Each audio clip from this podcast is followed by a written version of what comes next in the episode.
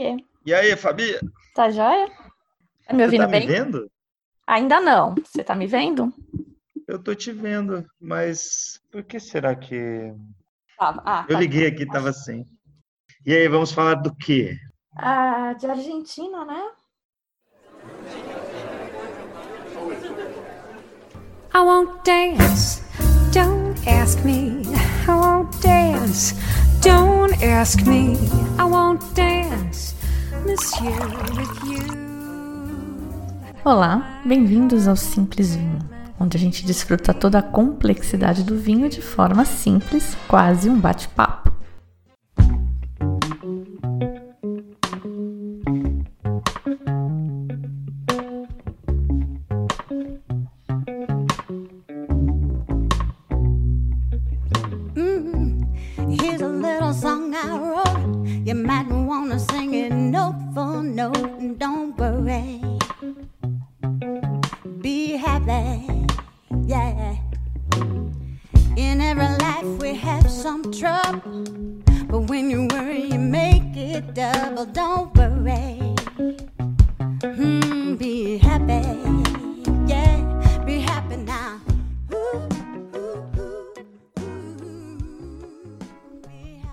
E o bate-papo de hoje tá diferente, deu pra notar, né? O Simples Vinho de hoje, então, é um bate-papo de verdade. Eu não sou a única que fala. Dessa vez tem um convidado e eu preciso contar pra vocês que esse programa tá no meu pipeline há muito tempo, mas deu um trabalho mega monstro pra editar, porque a gente fala muito, cara, e o Rodrigo falou muito. Enfim, muito difícil decidir o que ficava no podcast e o que, que eu ia cortar. Porque afinal, eu sou a mulher da barrinha de cereal da NASA, né? Eu gosto ali daquela coisa objetiva, rápida. E esse podcast foi tudo menos objetivo. Mas, como estamos vivendo momentos muito estranhos, eu deixei esse podcast o mais estranho e o mais diferente até para marcar o momento. Espero que vocês gostem.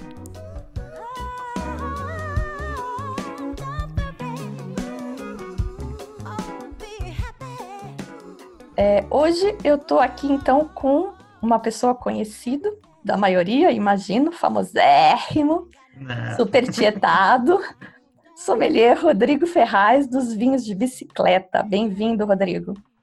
Obrigado. Essa tietagem aí eu não sei não. Mas Ah, eu andei Obrigado, sabendo que, que o pessoal fazia bolinho em volta de você lá na Wine South Bolinho. America. é, rolou o bolinho. Mas é, na verdade teve uma pessoa ainda mais assediada na Wine South America, que foi, estava lá comigo, queridíssima, Cecília Audaz, do, que ela tem um programa de vinhos, do GNT e tal. Ela não conseguia nem ir ao banheiro. Comigo foi foi, foi, foi, Foi light. foi light. Então, Rodrigo, esse, esse nosso podcast já estava combinado aí há algum tempo, agora a quarentena providenciou aí um vértice de energia para a gente finalmente tirar esse, esse projeto do papel, né? E, e a ideia era falar da Argentina, especialmente de, de Mendoza, que eu sei que é um lugar muito especial para você, para sua formação, Sim. e falar Sim. do Wines of Argentina, que foi em 2019, já tem quase um ano, mas que o pessoal está me cobrando para falar dos vinhos de lá também. Bora. Então, vou pedir para você contar para gente aí o seu romance com o vinho e com a Argentina, como que começou. Eu tenho total romance com o vinho argentino. Isso é, está estampado, realmente. Eu, eu sempre que posso gosto de falar sobre isso.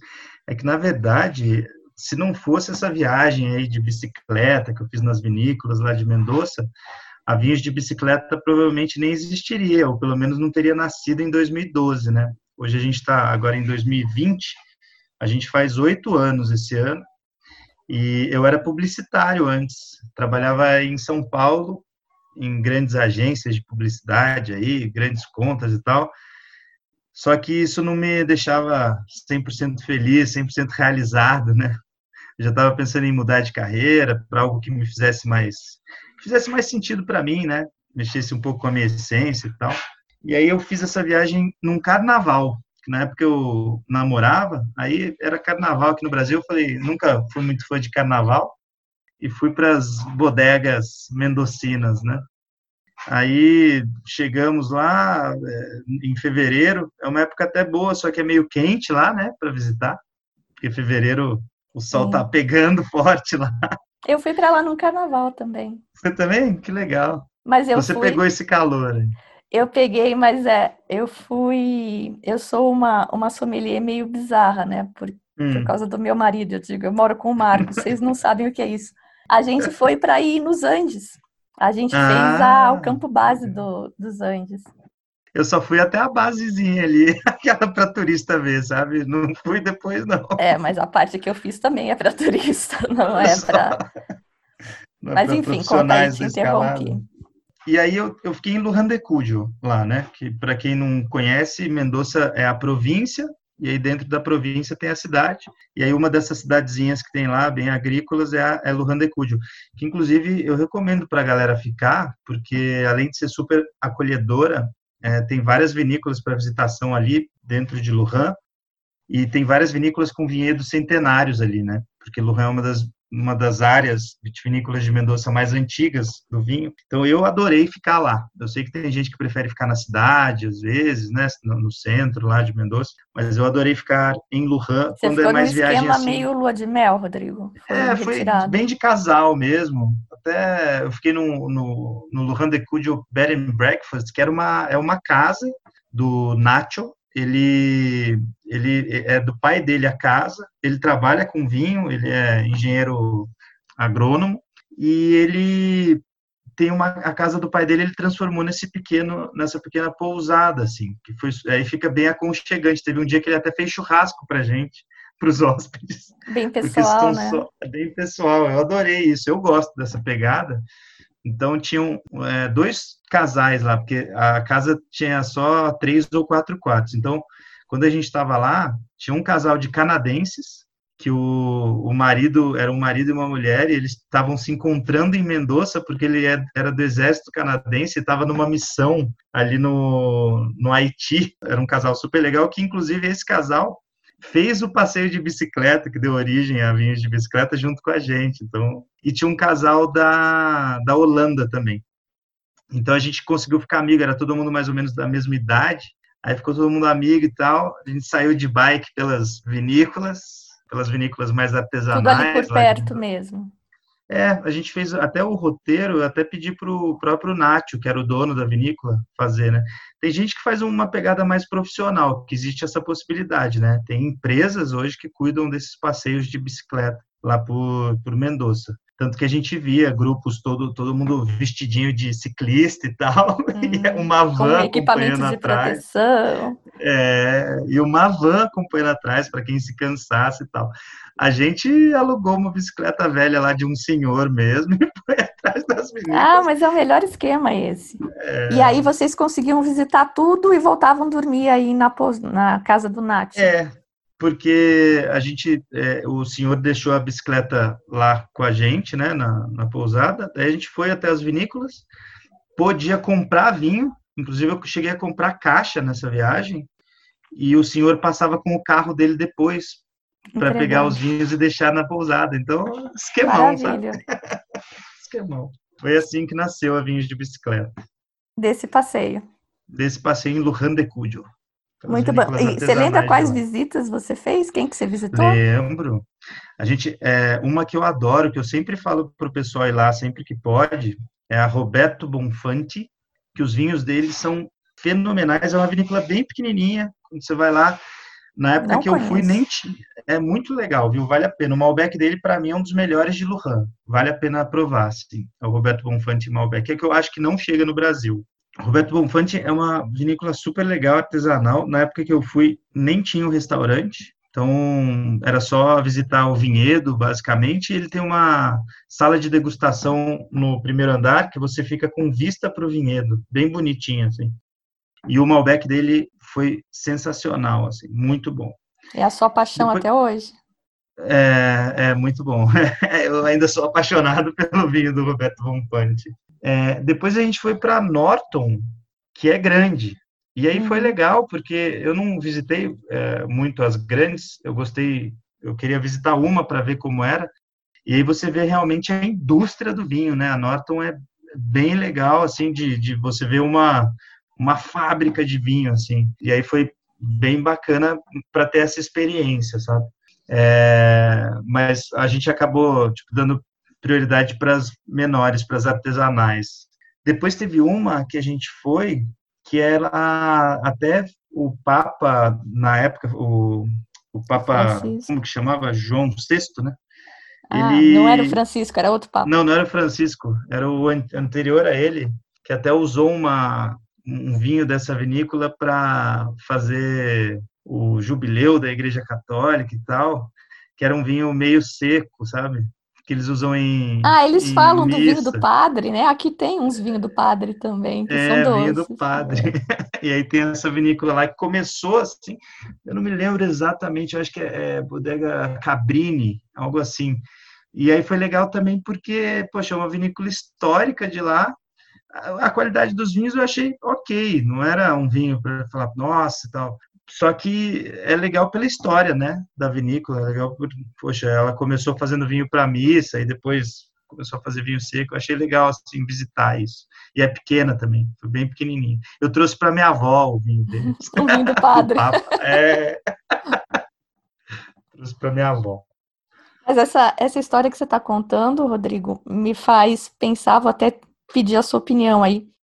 Uhum. É, a gente gosta muito de um vinho, como você disse que gostou muito do, do Roberto Bonfante. Bonfanti. É. é um componente emocional muito grande nesse gostar, né? É mais amor que vinho, será?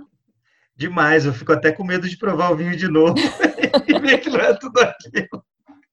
Naquela época, naquele cenário, naquela situação, foi amor, né? Agora tem que se continua. Ah, tem uma que eu queria comentar que eu achei muito legal, só que aí não é nem em Lujan de Cudio, que daí eu, eu tinha alugado um carro lá e fui de carro. Foi a Carinai, conhece? Essa vinícola é em Maipo e é de um casal de franceses que é, eles se aposentaram lá na França e aí decidiram ir para Mendoza para ter uma vinícola. Eles estavam na Wine South America. Eu acho que sim, viu? Eu Mas acho que eu acho conheci esse casalzinho. que é bem Vou até legal. procurar uma foto aqui.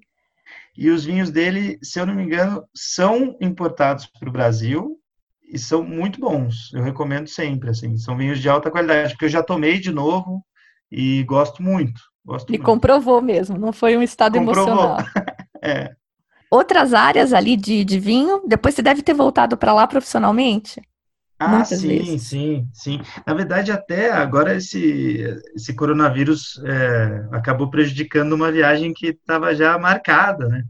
Para lá. Eu ia levar. mesmo. É, ia levar. Já estava tudo fechado, na verdade. A gente ia agora em abril, um grupo de 20 pessoas que acompanha o canal Vinhos de Bicicleta. A gente soltou essa divulgação. Eu fiz um roteiro lá, é, fora do aspecto turístico, assim, sabe? Um negócio mais. A gente ia até visitar a vinícola que nem aceita visitação. Hum. Ia almoçar com o dono da, da Carmine Granata lá, que eles não têm estrutura para receber turista. Só que o, o Raul Granata é um amigo nosso. Poxa, a gente trabalha com os vinhos dele, e tal, adoro os vinhos dele. O Malbec dele, que é o Nicolas Granata, é, ganhou já prêmios, sim, mas muitos prêmios internacionais, como o Beck de Mendoza e tal. E a gente ia lá na vinícola, ia, ia fazer, ia até o, o Vale do Uco também, né, que tá fantástico agora, fazendo vinhaço, só que não, não foi adiada a viagem. Era uma excursão vinhos de bicicleta, então. É uma excursão VDB. Na Ah, verdade, até o, o legal, a gente tinha, ó, uma ideia aí para você fazer no podcast. Ai, Sua nem fale isso, podcast. porque todo mundo me pede, vou precisar fazer. Eu estava querendo também fazer uma agora para Santa Catarina, que eu não conheço ainda, e eu acho que Então. eles estão muito legais. Eu acabei de voltar de lá. Hum, precisamos conversar mais, vai ter outro podcast, então. Sim. Muito assunto, hein, Rodrigo?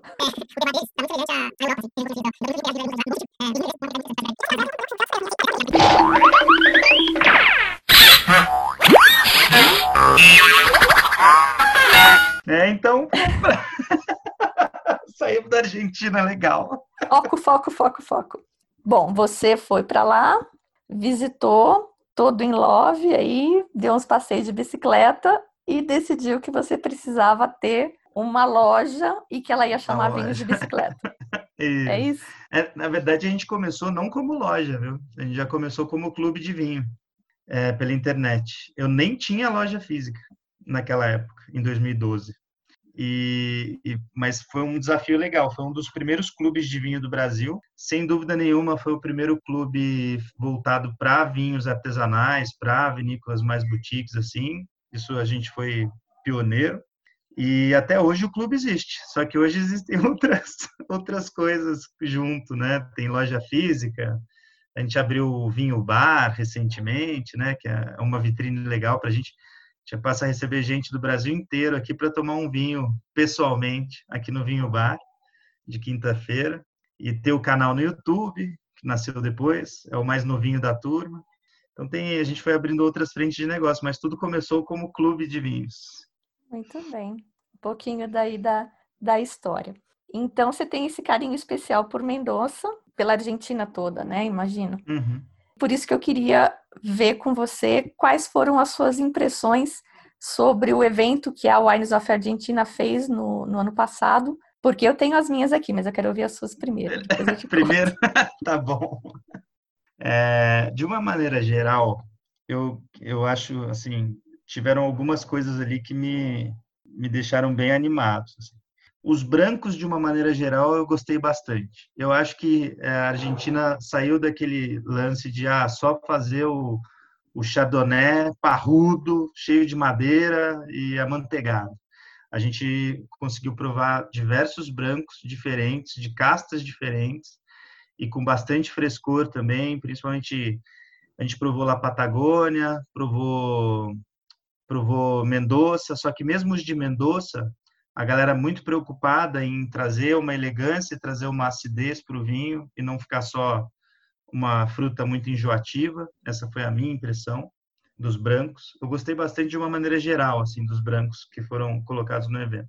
Gostei bastante. Os tintos tiveram alguns que me chamaram mais atenção que outros, porque lógico que quando a gente fala de Mendoza, a Malbec é a casta principal e rainha soberana. Então a gente provou bastante Malbec, né? Já era esperado. Só que foi legal ver lá a criodia, né? A criodia negra que eles chamam, né? Que é fazendo tica, não era criodia, criodia tica. Tica, é, isso. Criodia tica. E, e ela fazendo vinhos lá muito semelhantes ao, ao que os chilenos estão fazendo com a uva país, né? Um vinho mais refrescante, mais mais leve, pro dia a né? dia, né? mais leve e tal, mais frutado. Isso aí foi bem legal. É, o Bonarda do Nicolas Granata é um negócio que me encanta, porque putz, a Bonarda, eu já tomei muito Bonarda porque eu gosto dessa uva. Só que o Nicolas Granata, Nicolas Granata, falando errado aqui, o Nicolas Catena, Catena. falando do Nicolas Granata lá de trás. Né? O Nicolas Catena Bonarda é maravilhoso, maravilhoso. É, putz, eu adoro aquele vinho. Ele é mais carinho aqui no Brasil, né? Mas eu adoro a expressão que ele consegue trazer para Bonarda. E gostei do, principalmente do que eles estavam falando lá sobre o Vale do Uco, né? Que o Vale do Uco, eles estão estudando as parcelas de microterroir do Vale do Uco. Já sabem que existem cinco tipos de solo diferentes lá, que vão trazer complexidades completamente diferentes para os vinhos. A questão de temperatura não muda tanto de uma região para outra, né? Tem pouca variação, mas é, sem dúvida nenhuma é um dos climas mais legais de Mendoza para a produção de vinho, né? A amplitude térmica do Vale do Uco é fenomenal por causa da altitude, altitude que eles têm lá, né? Bastante insolação, aí putz, o vinhedo noites fica tomando aqueles noites bem frias por causa dos Andes, né? Bate aquele friozinho dos Andes que cai das cordilheiras. Isso traz uma complexidade muito legal para os vinhos de lá e eles estão estudando isso como, como terroir, como conceito de terroir, de micro terroir. Isso eu achei muito legal também, é um pioneirismo. É, só só vou te interromper um, um minutinho, Lógico. Rodrigo, porque só para situar um pouco o, o pessoal, que nem todo mundo sabe exatamente como é que foi a, a, a degustação, né? Ela teve três degustações num dia, você podia ter ficado em uma ou para as três, né? E foi a Uhum. primeira foi de brancos, Sim. e eu tô numa fase muito de brancos, eu tava bastante, com bastante expectativa. Você é, gostou dos brancos de lá, como eu gostei? Nossa, depois te conto. A segunda degustação era de Malbecs, só Malbecs. Aham, E eu lembro exatamente. que eu falei, ah, eu vou pular essa, mas ela ficava bem no meio, né? Eram brancos, depois Malbecs É, e depois variedades, né? Coisas vari- variadas na, na terceira. É. E eu gostei de todas, e essa de Malbec que eu queria pular me surpreendeu, porque eu, eu penso em Malbec, é um- uma generalização grosseira, como sempre são as generalizações, mas me dá um pouco de preguiça. Quando a pessoa fala Malbec, ah, tá, né? É certo, vamos no churrasco, vamos levar Malbec, não tem É, erro. Mas, assim, me desestimula um pouco, sabe? aham. Mas muito Malbec, muito legal lá. Fiquei bem. Eu gostei bastante também. Eu gostei bastante. É o que eu te falei, né? Aquele, poxa, para mim, um dos Malbecs mais perfeitos que existem lá na Argentina é o Malbec da, da Noêmia, né? Pena que a garrafa custa uma bagatela de mil reais aqui no Brasil, né? Se fosse... Mas mesmo lá não é barato, né? Não é, não é. Eles fazem bastante pro, eles fazem bastante para o mercado americano e tal. Aí fica mais viável, mas é, é, uma, é um espetáculo, né? Beber aquele vinho lá, degustar aquele vinho lá. Você gostou? E é da é Patagônia, né? Que é um da terroir que a gente explora pouco aqui. Justamente acho que é porque é mais caro o, o vinho, é mais difícil de chegar, é mais difícil de produzir lá, né? Tem um motivo para ser É. mais caro também. Aquela Mas bodega del Fim del. Mundo, que é grande lá da Patagônia, né? Tem um Beto Canali, que é pioneiro, e a bodega del Fim del Mundo. Eles são muito consumidos dentro do mercado local argentino também. Tem essa também, né? A produção não é gigantesca e eles consomem muito no mercado local lá.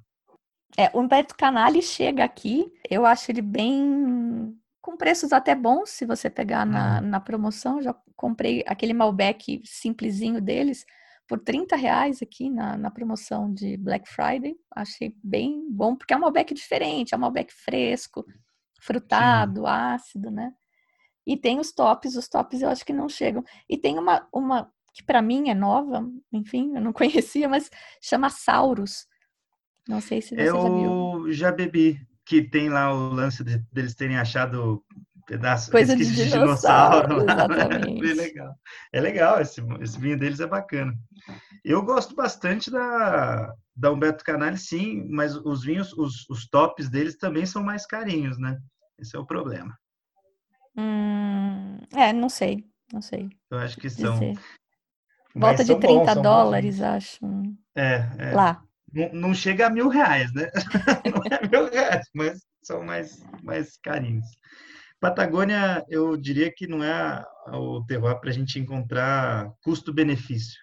A gente encontra elegância lá e tal, mas com relação à Mendoza, que a produção é maior, é, provavelmente Patagônia tem um custo médio mais alto mesmo. Mas é natural que seja assim também. né? Sim, de acordo. Então, agora que eu te interrompi e a gente desviou de assunto de novo, vamos parar na Patagônia. Você estava falando do de, de como é que estava, que foi uma coisa que me impressionou também na, na apresentação deles, o nível de detalhe que eles têm, aparentemente de uma forma unificada. Não sei, me deu uma impressão de trabalho de equipe aquilo, né? Que tá todo mundo falando dos vinhos de todo mundo, tudo mapeado, tudo certinho, né? Ah, esse micro terroir aqui. Mas isso aí não foi só uma impressão sua, não. Eu tive essa mesma impressão, é, que eles estavam lá como equipe, como um time, e, e muito gabaritados em todos os, os aspectos mais técnicos do terroir deles, de cada região, né? Principalmente o Vale do Uco, que, gente, que eles fica, usaram boa parte da apresentação lá para falar sobre os cinco micro terroirs que eles estão explorando no Vale do Uco. Eu eh, saí impressionado com aquilo também. O que, que você acha que é isso, Rodrigo? Se você quiser, eu não ponho na gravação, só trocando uma ideia agora. Não, imagina. É tipo um, um, um apoio governamental? Tem algum instituto? Porque aqui parece que é cada um por si, um negócio tão disperso. Eu vou, eu vou te falar a minha impressão. Aí, se quiser, pode te colocar, viu? não, precisa, não tem problema. O que, que eu acho? Eu sou, eu sou chegado lá do pessoal do Enzo Argentino, né? E lá é uma associação que tem governamental e eles são ultra legais. O pessoal do Enzo Argentino. Enfim, É isso aí. para pensar, né? Lições. Vamos voltar para Argentina? Vamos. É, então, os, os vinhos brancos. Vou falar um pouco mais desses, porque realmente eu tô numa fase super de vinho branco, tô muito encantada. Eu acho que eles oferecem muito mais nuances e muito mais sutilezas do que os tintos, no geral, esses tintos Robert Parker, né? Que são Sim, aquele sim, monte sim. de fruta, aquele monte de madeira. Eu acho tudo Madeira. igual. Sim. Os brancos ainda estão mais livres, né? É, tão- e aí o cara pode brincar mais. Isso foi uma das, das tendências também que, que eles comentaram lá e que tá muito legal de, de brincar, de explorar. Então Sim. o cara faz é, uma, uma tendência indo para os laranjas, um pouco de maceração com pele. O Viril faz aquela brincadeira com o, o velo de flor, né, no, no Sim, vinho sim. dele. Muito recipientes alternativos, né? Vinificar em concreto, em ovo, em madeira, madeira grande, madeira pequena, 20 usos diferentes. Eles Sim. estão explorando bastante coisa e, e deixa os vinhos muito interessantes. E eles plantam bastante Chenin Blanc, que eu adoro, e aqui não sei por que não vai, né? Ninguém faz Chenin aqui. Ah, iria, sabe onde que iria bem aqui no Brasil, Chenin Blanc? Hum, Iria no terroir de inverno. olha, precisamos dar a ideia para você que tem uns amigos de terroir de inverno. Pois aí, ó. é. E, mas lá, eu gostei também dos Chenin argentinos, viu? Eu tô contigo nessa. Gostei. É uma uva muito aromática, muita fruta tropical, um pouco de flor às vezes. Eu gostei muito do que eu vi também de Chenin Blanc lá nesse, nesse evento que a gente fez. Torrontei, você gosta, Rodrigo? Eu gosto, mas é, tem, a, tem as minhas Eu gosto ressalvas, mais. né? tem as minhas ressalvas. Eu, eu adoro Torrontés, inclusive a- adoro o aspecto comercial da Torrontés. Acho importantíssimo. O É que uma é o aspecto fácil de agradar. comercial? O que eu não acho legal é, às vezes, quando o enólogo carrega muito nisso, até o ponto de chegar a ser um vinho enjoativo, né? Perfume de vó, total. Agora, já provei ótimos torrontés que, sim, são mais elegantes, têm essa potência aromática, mas conseguem ser vinhos mais elegantes também. Eles, tem que inclusive, trouxeram um torrontês na nossa degustação, né? Tinha um Susana Balbo fermentado Sim. em barril, tava bastante bom, né? Falando em Sim. torrontês elegante. Muito bom. Vamos voltar para a Argentina, Rodrigo. Faz esse podcast geral. Não, vai ter que Tudo. virar 50 podcasts depois. Nós somos bom de conversa. Você quer falar mais um pouco sobre esses, os, os micro, as IPs, Produtores? né, que eles estão... Ah, o que, que eu acho? Da, por exemplo, né? A gente pega aí de terroirs diferentes de lá. Quando a gente fala de, de Lujan, aqui no clube Vinhos de Bicicleta, a gente já mandou muito vinho argentino, e aí eu, eu me obrigo, assim, a mandar de regiões diferentes, sabe? Tipo, Agrelo, Lujan, Maipo, é, e, e o Vale do Uco, né? Tem San Rafael também, que Uhum. diferente. Então, eu acho que cada uma delas tem uma tipicidade diferente mesmo para acrescentar para o vinho. A minha é a visão delas, né? É, Lujan tem muita vinícola lá com vinhedo antigo, muita, com vinhedo centenário. A Carmine Granata que eu tinha citado é uma delas. São vinícolas mais clássicas, na maioria das vezes. Tem lá a Luiz de Bosca também, que é bem clássica, a Norton e tal. Tem vinícolas mais clássicas. E aí, a minha percepção é que, apesar da grande complexidade que a gente encontra naqueles vinhos, porque são vinhos realmente complexos, é a escola clássica do vinho argentino de fazer aquele Malbec bem potente e usar bastante a madeira. Mas eu não acho nem, nem que seria só uma questão de terroir isso, tá? Eu acho que é, é a mistura do terroir, com esses vinhedos mais antigos, com boa complexidade dos frutos, unido a uma escola clássica do vinho argentino, tá? Uma coisa que anda- caminha junto ali em Lujan de Cuyo.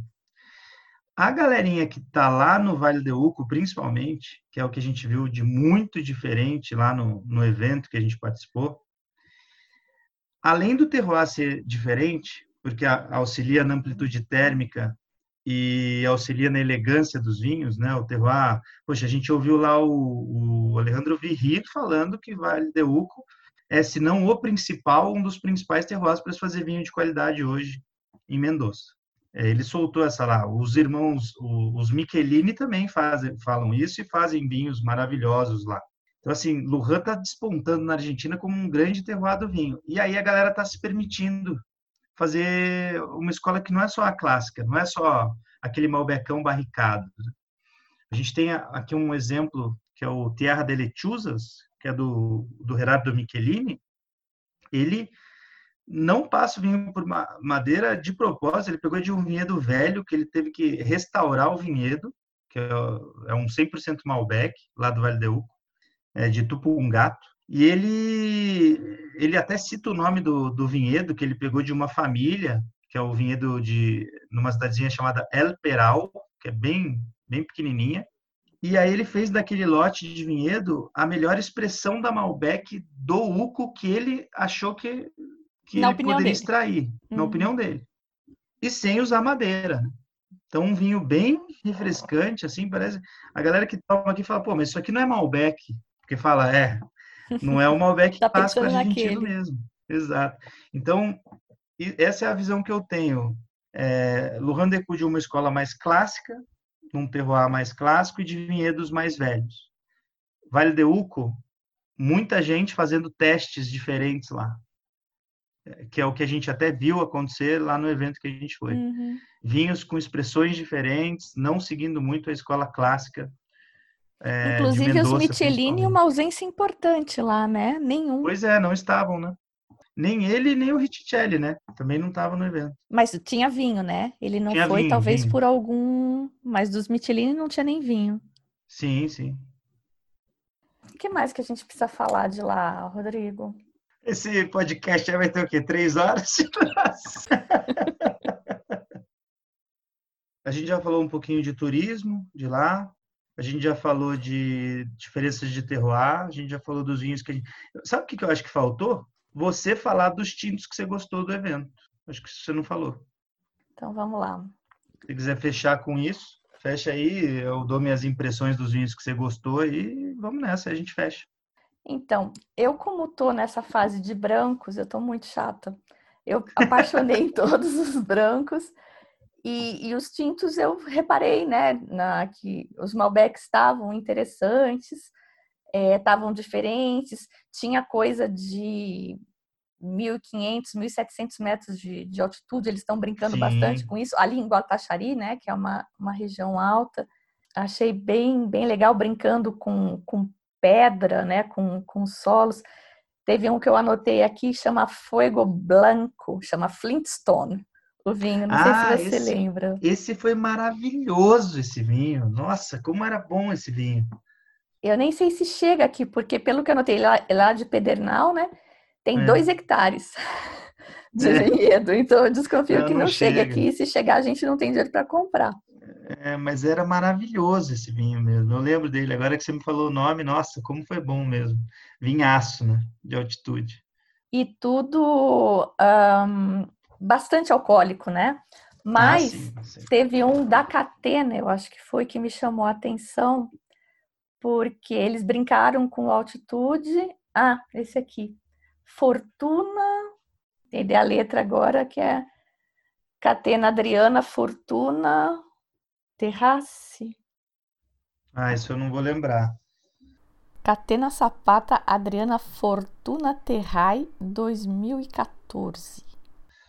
Mas, mas você lembra que. 13,5% só de álcool, isso é bem raro. 13,5%, né? né? Isso é raro mesmo. Para Mendoza, muito. E acidez Agora, total tá falando... de 7 gramas por litro. Porque eles botavam as fichas, né? De, de todos. Sim.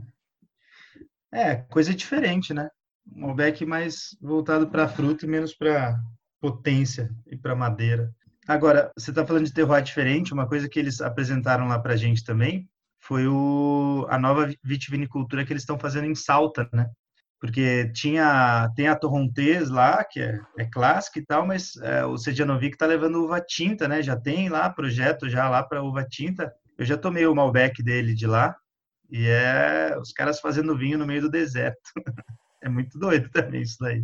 É, não, acho que não é lá. Aquele crioula que a gente tomou é San Juan, né? Mais para É baixo. San Juan, exatamente. Era É mais fresquinho. A crioja com certeza não consegue suportar o calor do deserto de Salta. Tem que ser a Será? Malbec, mesmo. Porque a crioula é a Listan Negro. Acho que foi por isso que você confundiu de Sim, crioula sim, negra. É lembro. Listan Negro, que é a uva que eles plantam lá naquela ilha na Espanha, que eu esqueci, Canárias. Ilha Canárias, é. é E Canárias. o negócio lá é inóspito também. hein? Pois é, pois é. Não dá. Tem- Temos que chamar um enólogo para saber se rola ou não. É, eu acho que, nunca é que ela é, ela lá. é vigorosa, essa. Hum. Esse Buscado Vivo ou Morto, você lembra dele? Ah, lembro também. Esse, esse é do do Sejanovic. Mas é daquelas produções pequenininhas, né? Isso, é do Alejandro são de vinhas Sejanovic. velhas. Ele está aqui que rendimento de 4 toneladas por hectare, que para É nada. argentino isso é impensável. Uhum. Deve ser bem caro. E tem 13% só de álcool. É Malbec, Tempranillo e Syrah. Três castas que, po- potentes que poderiam fazer vinho mais alcoólico, mas esse daí é elegante mesmo. Eu lembrei dele também. 13 só. É engraçado, você vai falando o nome dos vinhos, eles vão brotando na memória aqui. Ai, você tem memória boa, eu não tenho. Ah, a minha não é tão boa também, não. O meu Alzheimer é meio violento. assim. Você falou da Patagônia, né? Da, da Noêmia. E eu me lembrei de uma outra que eu gosto bastante, que não estava lá, que é a Chácara. Você já conheceu a bodega Ah, é Chácara? bom, né? Eu tomei, na verdade, eu degustei uma vez na vida um vinho deles, mas eu gostei Ah. bastante. E é o melhor Pinot Noir que você já tomou na vida? Não, ah, sei lá. É porque, assim, o melhor pinot da vida é... A briga é séria, né? É que a vida muda, né? A vida, a vida muda. Tomei, eu provei esse. Ele tem, acho que o 33 e o 52, acho que são os números, ou mais ou menos assim, né? São números os, Uhum. os vinhos. E eu lembro que eu me provei no começo do, do meu curso de, de sommelier. E eu falei, cara, é o melhor que é vinho que eu isso? já tomei na vida. É. Só que eu não tenho dinheiro para tomar de novo, sabe? Então eu não consigo mais tirar a prova. Quanto que é a litragem muda, Brasil? né? Ó, eu acho que é uns 100 dólares a garrafa. Ah, é caro, né? Eu não lembro também, porque eu tomei numa degustação dessas. Eu não Exato. paguei a garrafa. É. E eu gostaria Sim, de sim. saber se eu ainda acho esse um dos melhores pinots que eu tomei na vida. É, tem essa, né, Fabi? Você vai ter que tomar de novo, né?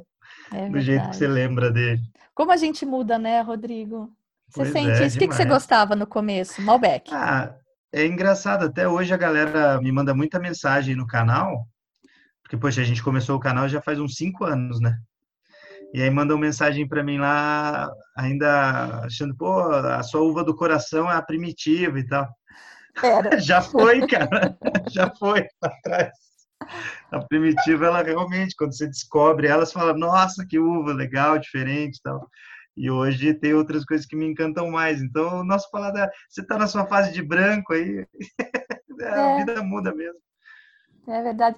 E tem muita gente, não sei se te pedem isso também, mas ah, eu queria tanto gostar, eu quero aprender a gostar de vinho branco. Como é que eu faço? Ó, O que, que você diz eu- para essa pessoa, Rodrigo? Eu digo o seguinte, tem, é, Eu acho que assim, se a pessoa for sem preconceito, que é meio caminho andado, né? Parece que você tá tomando do mar. Eu acho incrível. mas Eu não geralmente não são esse. esses vinhos que eu indico para os iniciantes que querem aprender a tomar vinho branco. Muito esquisito. É bem esquisito, eu adoro. E você traz muita coisa esquisita para a loja, porque o seu, seu clube é é É diferenciado, bem né? esquisito. É bem esquisito. A gente, eu costumo falar assim, né? É, esquisito é a primeira vez que eu estou usando, mas geralmente eu uso a palavra louco mesmo. Aqui na loja, eu vou para essa pegada, porque eu gosto de trazer aqui na loja não só o que mais vende, Ah, mas o clube então é menos louco do que a loja. Você tem um portfólio mais, o seu portfólio no clube é comedido. É, é, é o comedido com um pezinho lá na loucura. Mas na loja, de fato, tem coisa mais diferente. É, tem, ah, que nem, poxa, tem uva aqui que a gente trabalhou, ah, uvas autóctones, assim, brancas, que quase ninguém nunca ouviu falar. Tem uma que é a Terzeg Fucheres, lá, húngara, que ela é, ela é da família Traminer, mas ela é autóctone da Hungria e tal. A gente tem esse vinho aqui, não mandei para o clube, mas tem aqui, foi um dos brancos mais vendidos da casa enquanto a gente tinha estoque dele. Eu até usei ele para falar no canal lá, quando eu fui, eu fiz um vídeo sobre essa uva, pra você ter ideia. A tal da Tcherzeg Pucheres, super diferente. Até que tive que colocar no Google para saber a pronúncia correta húngara dessa uva. Então, assim, a gente arrisca aqui sim, viu? Coloca umas coisas diferentes. Eu brinco que na loja física eu criei monstrinhos, meus clientes, porque eles chegam aqui, o que, que você tem de novidade? O que, que você tem de maluco aqui? E aí, aí, eu, aí a gente brinca, eu acho legal pra caramba essa, essa troca de experiências aqui. E por que que não tem uma assinatura do clube que é loucos e extravagantes? Deveria ter, né? Pode ser, é uma opção porque acho que tem mercado, será que não? Tem, olha, não sei. Para sustentar um clube, não sei. Mas pode ser que sim, né? Não sei. Muito bem. Bom, Rodrigo, então, começamos, nos propusemos a falar de Argentina, falamos de vida, de amores, de clube de vinho, de, de se colocar mais aí na rede social. Eu não sei do que, que a gente não falou. A gente não falou de coisa ruim, só coisa boa. É excelente, excelente, porque esses tempos tão, tão difíceis, isso. né? Tão é difíceis. Então, vou, vou encerrar por aqui. Agradeço super a participação. Espero a gente se, se encontrar pessoalmente aí de novo em breve. Sim. Todo Fabi, eu que agradeço. Quero mandar um abração para a tua audiência aí, para a galera do teu podcast. É, e, putz, eu, eu já te ouço no, no podcast e agora foi muito legal essa experiência de participar aqui, foi demais.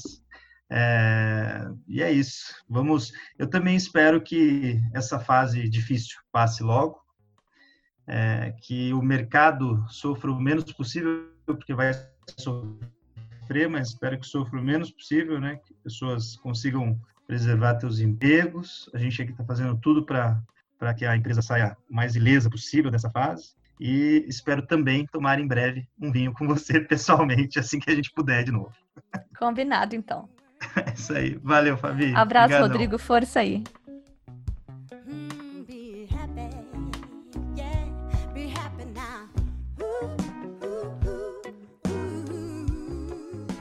é isso aí. Espero que vocês tenham gostado desse bate-papo. Não é barrinha de cereal da NASA, não foi profundamente instrutivo, mas foi bem pessoal e a gente sempre aprende um pouco.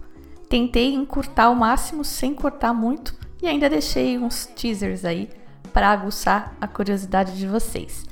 Quem sabe ainda rola um episódio só com essas partes aceleradas da conversa. Bom, com essa edição heróica, pelo menos para mim foi América. Tô sentada em cima desse podcast há tempo demais, mas finalmente saiu, então eu vou conseguir dar vazão para uma série de outras ideias que estavam aqui na fila. Próximo episódio vai ser sobre vinho laranja, conhece? Já provou? Que troço é esse de laranja? Pois é, um episódio sobre esses vinhos para preparar a gente para a nossa próxima degustação virtual, dia 13 de maio. O tema é vinho laranja e o pessoal que participou das últimas degustações virtuais já se organizou e estaremos quase todos com o mesmo vinho desta vez. Nosso escolhido é o Arancione, da Világio Conte, lá de Santa Catarina. Não é um vinho caro, está na faixa dos 60 reais, então quem quiser acompanhar ainda dá tempo de conseguir. O pessoal de fora de São Paulo comprou direto no site da vinícola e no Rio de Janeiro eu sei que também tem um revendedor, então lá vai ser bem fácil de conseguir. Vamos então nos entretendo nessa quarentena como dá, sem exagerar no consumo de bebida alcoólica sempre que possível. A música de hoje, para embalar a quarentena, Don't Worry, Be Happy. Essa versão é de um grupo chamado Scary Pockets eles fazem uma série de covers nesse estilo funk e essa voz improvável é da Nika Costa. Recomendo fortemente conhecer. Na abertura, como sempre, você ouviu Jenny Monhai e Michael Bublé com I Want Dance. Eu sou a Fabiana Knossaisen e vou ficando por aqui com um simples vinho. Tchim, tchim.